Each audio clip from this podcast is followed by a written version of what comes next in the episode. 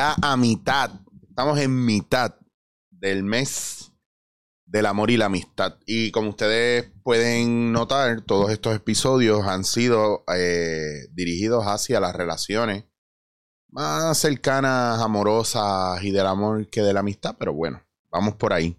Eh, anuncio aviso parroquial para todos ustedes que me siguen por aquí. Eh, sigo grabando cosas, ¿verdad? Dentro del tiempo, del poco tiempo que tengo para que marzo y abril ustedes tengan algunas sorpresitas ahí. Vamos a profundizar en, el Matrix, en el mindfulness, en el aquí, en el ahora, en la parte intuitiva del ser humano para poder para poder estar mucho más despiertos y observar mejor porque viene, estamos ya en una era donde ya nadie sabe lo que es real y lo que no es real, incluyendo entre las relaciones e incluyendo entre lo que pasa en el mundo. Entonces es bien importante no caer, ¿verdad?, en las corrientes del caos. Eh, y que si caemos en las corrientes del caos, sea en el caos bueno, en el caos regenerativo, en el caos que es importante para reorganizarnos y no en el caos para distraernos y tomar decisiones, ¿verdad?, que van en contra de, ¿verdad?, de nuestra, de nuestra moral, digámoslo así, de nuestra humanidad. Eh, en mayo vengo mayo, junio, julio, agosto y principios de septiembre voy a estar todos los meses tratando de ofrecer talleres de fin de semana de improvisación, por lo menos uno al mes. Eh, cada taller va a ser eh, prácticamente el mismo. Lo que ayuda a que el taller cambie y se haga diferente es la gente que viene al taller. Va a aparecer continuidad, va a aparecer entrenamiento o va a aparecer eh, un espacio donde hay lo mismo, como en un gimnasio, pero no todos los días usted hace lo mismo. O sea, va a ser como un gimnasio de, emociones, de improvisación, etcétera. Que usted puede ir un fin de semana, ese mes y volver al siguiente, y volver al siguiente y retunear. Se los digo para que guarden chavo. Porque tengo muchas ganas de hacerlo y de verles por ahí. Lo voy a hacer una vez al mes. Eh, voy a tratar de hacer uno en el área metro y uno en el área oeste para que hayan, ¿verdad? Dos áreas donde la gente pueda venir y pueda conectar. Y segundo y más importante, por lo menos un taller de constelaciones al mes. Que eso ya sería tomar cuatro casos eh, y en una mañana, yo te diría como entre 9 y 10 de la mañana a cuatro horitas más, a una, dos de la tarde, pues nosotros podamos hacer esas constelaciones y entonces hay un precio que paga los, cuatro clientes que vienen a constelar y hay un precio que paga muy diferente y mucho menor a las personas que solamente vienen a participar como representantes o a observar, ¿verdad? Y recoger qué sale de ahí que es bueno para ellos también y es una cosa muy bonita. Así que eso es otra posibilidad que viene. Me gustaría empezar a hacer listas para hacer mailing lists a las personas que les interesa. Así que si me van escribiendo a Chicho Wasir, ya sea para consulta, ya sea para constelación, ya sea. Ah, yo recuerden que yo hago constelaciones eh, online como presencial. Y ya sea para lo de impro, para lo que sea, usted me va escribiendo y yo voy haciendo una lista con su nombre y su mail para que cuando llegue el momento enviarle la información con todo lo que usted necesita saber para ese taller. Así que ya sea lo que escoja. Y para este segundo periodo de febrero. Tengo tres, voy a abrir cuatro espacios más de aquí a finales de mes para personas que quieran algún tipo de consulta, quieran, necesiten mi tiempo y podamos juntarnos online. Eh, yo le envío a usted, ¿verdad? Eh, la información, usted me envía lo que usted necesita o quisiera ver conmigo y yo le explico todo lo demás, precios, tiempo, eh, línea de trabajo, etcétera. Bien. Así que gracias a las personas que me han apoyado, que han confiado en mí eh, y me han permitido acompañarles en su proceso. Pienso que ha sido espectacular. He visto unas historias brutales. Me encantaría hablarles de eso, pero tengo que tener permiso, aunque no menciona a la persona. Pero debo decirle que dentro de las situaciones que estamos viviendo no estamos solos. Eh, es bien importante entender que mucha de esta gente que viene a donde mí, o mucha de la gente que viene a donde usted buscando luz, buscando ayuda, es porque usted está en un estado vibracional o en una capacidad de ver o ha superado ciertas cosas que permiten que usted acompañe a la otra persona. O que usted, esa persona le sirva de espejo y usted le sirva de espejo a esa persona. Y eso es bien importante verlo y reconocerlo. Eh, y pienso que la gente que está llegando a donde mí ahora es porque ahora mismo tengo ese acceso, ¿verdad? A poder servirles de espejo, a que ellos me sirvan de espejo y acompañarlos en su proceso, dándole la luz posible para que tengan comprensión. Las cosas no se quedan en el sistema, sino hay una comprensión y una aceptación de la situación o de la idea. Cuando usted comprende la idea y la acepta, eso se internaliza y se vuelve un modus operandi suyo. Usted no tiene que recordar ser buena gente. Usted es buena gente porque o lo es o no lo es.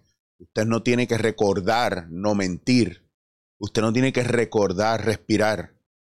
Eso es algo que se supone que sale automáticamente porque usted tiene una comprensión de lo importante y positivo que puede hacer eso para usted o de las consecuencias que lleva si no lo hace y usted lo hace automáticamente. Y así pasa con muchas otras cosas en la vida. Bueno, vamos al tema. Hoy, y esto es algo que me han preguntado mucho este mes y no me hubiera imaginado, primero, la edad de la gente que me lo pregunta, que es mucho mayor de lo que usted piensa y la soledad profunda que hay, pero a la misma vez las ganas que tiene mucha gente de conectar, ¿verdad? El uno con el otro. Entonces, estas cosas son bien importantes entenderlas porque nosotros vamos hablando de que queremos estar solos, de que no nos interesa estar con nadie, que estamos bien solos. Y una cosa es estar solo a nivel pareja, otra cosa es estar no acompañado en la vida y, que usted no quiera socializar. O sea, hay muchos aspectos de soledad. Yo me estoy refiriendo al de pareja, al de estar con alguien. Y mucha gente en el fondo me dice, ah, yo prefiero estar solo. Y entonces empieza con este, esta actitud. Que yo lo que veo es una persona adolorida, ¿verdad? Protegiéndose. En algunos casos, no en todos. Ey, ey, ey, calma, yo no estoy hablando de ti, cógelo con calma, suave. No, no, si tú estás completo, estás completa, yo sé, yo sé que esto no te aplica, que difiere, que no, que tú estás bien con tu soledad, que tú estás pleno. Sí, sí, sí, sí, sí, ya está bien, pues no es para ti. Coge, cambia, cambia, vete, vete a ver otra cosa, porque esto no es para ti. Yo estoy hablando de la persona que realmente tiene una curiosidad, pero eh, hay una contradicción que dice no querer estar solo, pero todos los días está mirando gente y todos los días tiene ganas, o hay una persona ahí con la que quiere dar el paso hacia adelante y no lo da. ¿Por qué? Porque tiene miedo a muchas cosas, porque tiene grandes expectativas de eso. O porque tiene unos introyectos, unas ideas de que estar con otra persona significa estar amarrado y que uno no, va a poder hacer nada. Y ese es el viaje, que eso es una falacia y es un mito. El problema con los seres humanos es que, que el amor, según como lo entendemos, lo entendemos como algo de intercambio y propiedad. Yo, si me enamoro de ti, me enamoro de ti, eh, porque tú me gustas y porque veo cosas que me gustan y me resuenan y hay gente que va a buscar una explicación eh, neuronal, otros químicos, otros mental para hablar sobre, sobre lo que es realmente el enamoramiento. A mí no me importa, a mí lo que me importa es qué sucede. Yo no necesito entender por qué yo me enamoro. Yo lo que necesito es saber si a la otra persona yo le gusto o no y si esto va para algún lado. El problema es que así como le damos la bienvenida al amor o al enamoramiento, pensamos que eso va a durar para siempre. De una. Esto es para toda la vida. Sí, hay unos aspectos de esa relación que pueden durar para toda la vida. Y hay otros que no. Y hay unas cosas que permitirían, que facilitarían la longevidad de esa relación. Pero no porque tú lleves 20, 30, 40, 50 años con alguien significa que esa relación es súper exitosa. Pues yo escucho gente diciendo, ay, mis abuelos tuvieron 60 años de casados, sí, probablemente, eh, aunque se mostraron tranquilos y normales con todo el mundo, eh, al año y medio la pasión se acabó, ellos no, no pudieron soltarse. O fue un matrimonio arreglado y tuvieron que aprender a acostumbrarse el uno al otro y hacer un equipo. O simplemente hay algún tipo de toxicidad o algún tipo de disfuncionalidad en esa relación y por eso están juntos. Sí. Y en casos muy pocos, muy leves, y de esos son de los que tenemos que aprender. Hasta el último momento hubo un amor, pero brutal. Y eso yo lo vi en algún lugar. Físicamente. Tanto así que una vez uno murió, el otro, no, el otro en salud total no, no pasaron días antes de que dijera, y recuerdo a ver que dijera, pues, ya fulana no está, yo no tengo nada que hacer aquí. No, abuelo, abuelo, no digas eso, no digas eso. Todo el mundo ahí como días después, literalmente no despertó. Claro, ¿cuál es el misterio detrás de eso? Yo no sé ni me interesa. A mí lo que me interesa es lo que yo siento y lo que pasa conmigo basado en lo que yo siento. Eso es lo primero. ¿Qué yo siento hacia esa persona? ¿Por qué? ¿Para qué? Y, a veces pregunto, ¿por qué yo siento esto para esta persona? No una cuestión de cuestionamiento, sino para enumerar que, cuál es el viaje, que es bellaquera, es una cuestión bien mundana o hay algo ahí más. Y por eso tú sales con la gente. ¿Verdad? Hoy día eso no pasa. Hoy día es todo el mundo chequearle las redes sociales al otro y juzgar. Mira, nosotros estamos llenos de juicio y prejuicio. Y hoy día estamos tan desconectados y exigimos tanto a la otra persona que estamos destinados a la soledad, pero a la soledad cruel, a la soledad, a la soledad que te va matando por dentro poco a poco y te va amargando poco a poco. A la soledad que va a llegar a un punto y no te va a permitir dar un beso y un abrazo o entregarte. Porque ese es el problema. No nos atrevemos a entregarnos. Y lo primero que dice la gente, claro, es que los hombres son de esta manera. Claro, es que mira a las mujeres como están ahora. Y los dos se tienen el miedo el uno al otro. Pero aún la gente que no se tiene miedo, con todo y eso, tiene miedo. Porque estamos pensando en el resultado, en la longevidad, no en la calidad del momento y del tiempo que pueda durar. Hoy día una relación de un año es el equivalente a una relación de 10 años en los tiempos de antes, porque estamos tan expuestos a la, a la, comunicación y tenemos al otro tan cerca. Antes tú tenías, para poder hablar con la persona que te gustaba, tú tenías que esperar a la hora en que tú supieras más o menos que la persona estaba en la casa y si no estaban usando el teléfono, entraba la llamada. Y tenías un ratito nada más. Yo me acuerdo que yo me tiraba caminando. Casi una hora, que no es mucho, pero desde donde yo vivía, por medio de una autopista, iba desde, desde el mole en Mayagüez, desde Buenaventura hasta Hormiguero, hasta San Romualdo. Y me tomaba literalmente una hora, hora y pico, llegar allá a ver a la muchacha que me gustaba. Que al final hubo un peo ahí porque de repente todo el mundo se asustó porque me gustaba ella y hasta la mamá se me fue en contra. Bueno, en fin, yo no he sido el favorito de los padres de nadie. Y no por malo. Hay algo, hay algo en esta vida que hay, que, o en mi energía. Yo tengo que hablar claro, yo tengo mucha luz también. Y la luz ciega a los demás también y asusta a mucha gente, especialmente cuando la gente no está clara de por qué este tipo brilla así, que tiene este tipo. Eh, pero también tengo una oscuridad que cuando la gente la ve le tiene mucho miedo. Yo le tengo miedo y la trato de reprimir muchas veces y ahora es que hago el proceso de integración de eso. Y no hay nada más bonito entre dos personas que reconozcan cada uno su luz y cada uno su oscuridad y no le tengamos miedo a la luz del otro y mucho menos a la oscuridad del otro. Y ahí empieza la fusión real tomarnos el tiempo de sentarnos con una persona a hablar, de compartir. Incluso yo diría que hasta hay relaciones que se dan brutal y no hay ni siquiera intimidad sexual.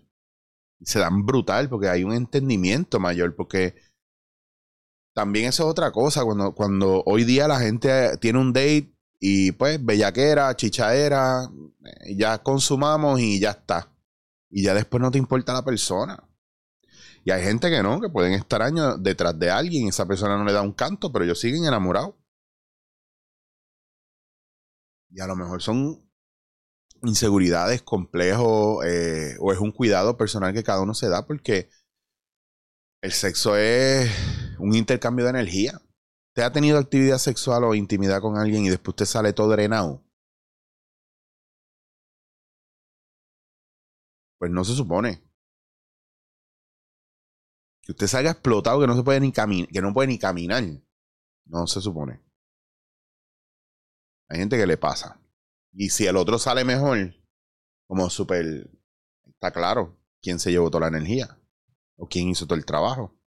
Como cuando hablamos en los procesos terapéuticos, especialmente en las constelaciones, si el terapeuta sale más, más explotado, más cansado que el cliente, ¿quién hizo el trabajo? ¿El cliente o el terapeuta? Y en ese tipo de procesos no es el terapeuta el que tiene que hacer el trabajo, el trabajo es el que lo hace el cliente, él es el que viene su, su ser más elevado está muy claro con lo que tiene que hacer ahí. Nosotros solo acompañamos y un poquito metemos la mano en el proceso para encaminarlo, ni siquiera para dirigirlo. Pues en las relaciones, si usted me pregunta a mí cuál es el secreto para que el otro se enamore de usted, no hay ningún secreto, esto es dos partes. Usted se muestra como es y el otro decide comprender, aceptar y disfrutar lo que usted trae a la mesa. Si eso no está, yo he escuchado tantas historias de, pues al principio a mí no me gustaba, a mí no me gustaba de verdad, yo lo encontraba feísimo, yo lo encontraba feísima. A mí me parece tan triste eso. me parece tan triste esa realidad que ya ahí usted sabe por qué que usted está buscando la persona por lo que usted ve. Yo soy el tipo más feo del mundo probablemente, para mucha gente. Y para otra gente, increíblemente, según el fetiche que tiene, soy el tipo más guapo del mundo. Pero al final yo soy yo y tengo mis complejos también, que después hablaremos de dónde vienen los complejos, de la gente en general. Y yo me he dado cuenta que en mis relaciones yo no he estado con mujeres feas. Todas las mujeres con las que yo he estado son todas preciosas y son, han sido todas jebotas. Y, y, he tenido un entorno bastante, ¿verdad? Eh, crudo y cruel. Y en algunos casos familiares que yo he recibido comentarios de diablo. Mano, ¿y cómo tú te conseguiste esa mujer? Diablo, está cabrón. Diablo, pero ¿y cómo esa mujer está contigo? Mira, tienes que tener cuidado porque esa mujer es una jebota, te la pueden quitar. Y en, yo creo que tengo uno o dos panas que les he escuchado alguna vez decirle a la persona con la que yo he estado, cuídalo, que este tipo está cabrón. No la cague. Mientras el, el 99.9% ha hecho lo contrario. Y todas mis relaciones, y no lo digo ni me da vergüenza, ni me siento humillado, alguna vez sí, pero mis relaciones acabaron por pegar el cuerno de allá hacia acá, por maltrato físico y emocional de allá hacia acá, y yo me puse en una situación donde yo me convertí en la víctima de la relación y he estado con mujeres que han sido fuertes, demasiado fuertes. Mujeres que han sido gente que dentro de pues, también del narcisismo, porque es la típica persona que a todo el mundo le cae bien y que no puede creer que la situación esté mal. Y que ahí es que usted dice, ay, que todo el mundo diciendo, ay, que ustedes se ven bellos juntos, ustedes son una pareja espectacular, ustedes con la gente, wow, qué increíble. Y de repente en casa una mierda. Porque no todo el mundo está viviendo una realidad y eso no están viviendo desde la autenticidad y desde la conexión profunda, desde la escucha profunda, desde el amor profundo, desde, desde la, mm, el apaciguamiento del ego, no están desde un lugar donde realmente el otro es importante, están desde cómo yo me satisfago de lo que me da el otro. Por eso hay tantos reclamos de parejas a su pareja, que eso también, ojo, Ahí hay otros temas a nivel constelación que se pueden trabajar para mirar por, por qué le exijo tanto a mi pareja. La básica y la línea básica es mirar qué le exijo a papá y a mamá como niño. Y por qué al final la exigencia es a mi pareja, a mi jefe, a mis amigos. Eh, y que no conseguí con papá y mamá, que ahora le exijo, o que no tengo de papá y mamá, que ahora le exijo a, a esta otra gente. Así que hay mucho, hay mucha mirada que hacer ahí, pero si usted quiere tener una relación bien cabrona, bien buena, lo primero que usted tiene que, que tener es no tener expectativas y antes de exigir, callarse la boca y escuchar y observar y usted se va a dar cuenta si la cosa no va para ningún lado. Y permítale a la persona manifestarse tal como es. Atrévase a estar en una cita y decir, eh, eh, vamos a hablar claro. No me trates de sorprender. Yo quiero ver las partes más oscuras tuyas antes de. Porque partes buenas tenemos todos. Y cualquiera que se bañe un día para irse a un date, llega limpio y oloroso y usted queda bobo. Porque eso es lo otro también. Que estamos tan bañados en perfumes que la parte natural del cuerpo que huele, si la otra persona es lo que yo quiero o no, ya no, ya no funciona. Recuerden que no podemos seguir negando nuestra biología. Conozca su biología y se va a dar cuenta. Yo usualmente uso aceites para la barba y eso. Yo no uso perfume y por muchos años yo dejé de usar perfume y, y siempre me llevé de mis parejas el, el compliment o el comentario de es que tú siempre hueles tan rico. Y sin embargo, cuando yo era chamaquito que estaba en campamento, yo recuerdo que las nenas me decían, uy, vete para allá que tú estás sudado y apesta y no, que no te queremos cerca. O sea, esa ha sido mi niñez, mi, mi, mi, mi temprana adolescencia. Y son cosas que tú te quedas con eso y, y no lo superas o lo superas con el tiempo. Ahora cuando uno es adulto, ¿verdad? Cuando un hombre mira a una mujer, especialmente los hombres que nos encantan, las mujeres mayores que nosotros, también estamos mirando que si estás trabajado, ¿verdad? Y tienes un camino, pues tú no quieres en tu vida mujeres que, que no puedan manejar sus emociones ni sus sentimientos y viceversa, y mujeres que buscan hombres mayores porque no quieren bregar con niños y hombres que no quieren bregar con niñas. Y gente que está muy claro que lo que están buscando en una pareja es un equipo.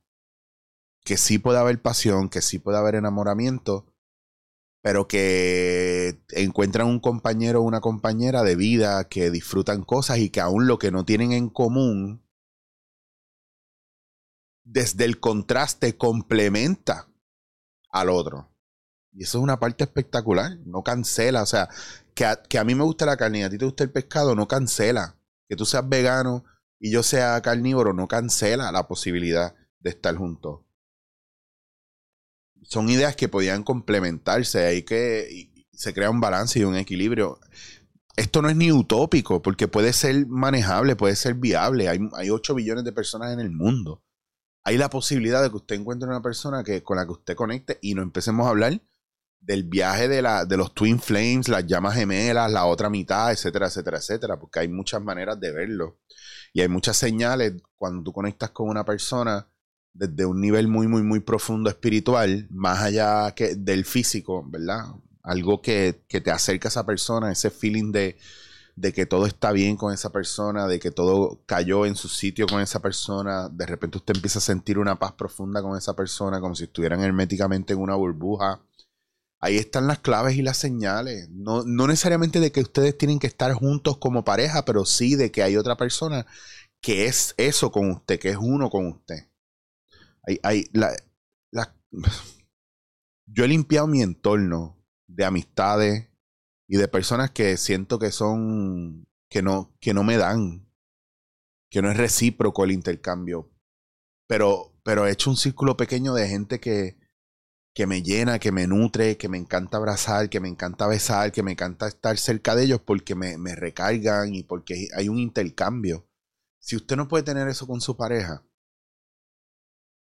pues entonces no está funcionando. Si usted lo que tiene es quejas todo el tiempo con su pareja, mire, sepárese, deje que esa persona sea feliz con otra persona. Porque usted, si usted es la persona que se queja todo el tiempo de su pareja, usted tiene un problema cabrón. No es su pareja, es usted. Y es usted quien tiene que tomar la decisión. Si usted no se está trabajando, es usted el que tiene que tomar, o la que tiene que tomar la decisión de cortar esa relación o de arreglar la parte suya a ver si lo demás cae en su sitio.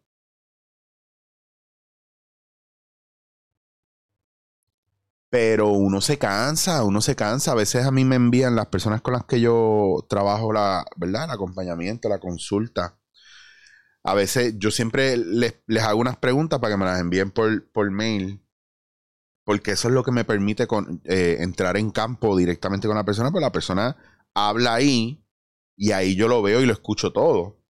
Y lo siento todo y me conecto con esa persona. Porque cuando, cuando alguien escribe algo, hasta en un mensaje de WhatsApp, yo, a mí me llega primero la energía y la intención antes que el texto. A veces yo siento un mensaje y yo hago, uff, no sé, me entra una pendeja y cuando leo hay alguien pidiéndome. y hay veces que escucho el mensaje y digo, fulana o fulano, y cuando miro es fulana o fulano, y no sé, es algo que yo tengo y es una cuestión bien intuitiva. Eh, pero en fin, ¿cuál es el secreto y la clave para que te quieran o para que se enamoren de ti? No hay ninguna. No hay ninguna. Realmente no hay ninguna.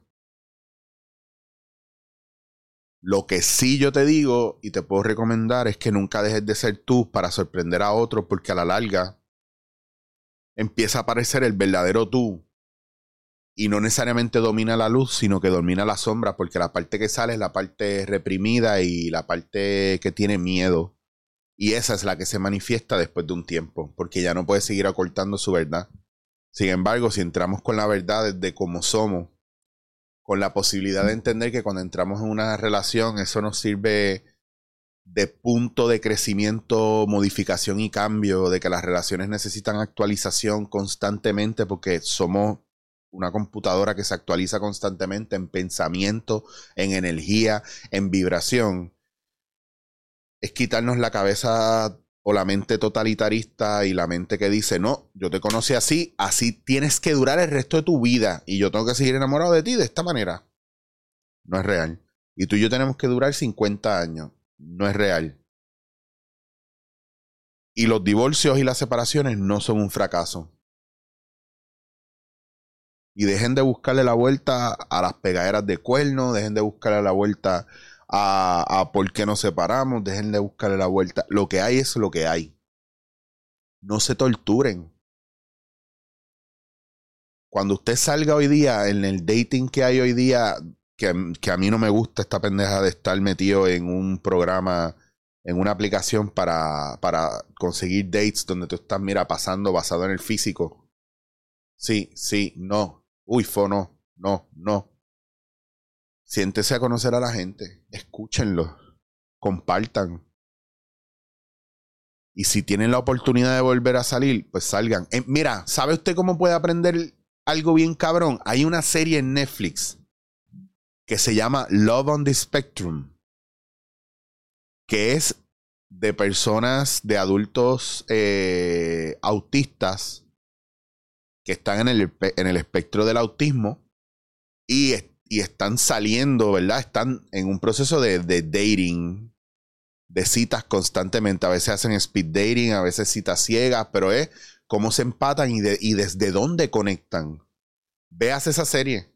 Veas esa serie. Tiene varios seasons. Y yo le aseguro a usted que, aparte que el corazón se le va a arrugar y usted va a llorar de vez en cuando, como los padres eh, sueñan con que sus hijos puedan conocer el amor y cómo estos o, estas personas, ¿verdad? Dentro del espectro autista, ven y procesan el amor y... Hacho, está bien cabrón. Está bien cabrón. Y después quiero que me cuenten. Ahora quiero que me digan qué cualidad, si ustedes lo pueden, si se atreven a ponerlo ahí o me escriben un mail, qué cualidad ustedes piensan que ustedes tienen que atrae a la gente y qué cualidad ustedes piensan que ustedes tienen que aleja a la gente. Y también estaría cool que me digan qué ustedes sienten que es lo más difícil que se les ha hecho o qué o cuán difícil se les ha hecho conseguir una buena pareja y dónde fallan las otras personas, no usted, la otra persona. A ver qué que si, si podemos tener un tema para la semana que viene que tenga que ver con esto. Eh, disfruten su fin de semana y como siempre, gracias, gracias, gracias por acompañarme.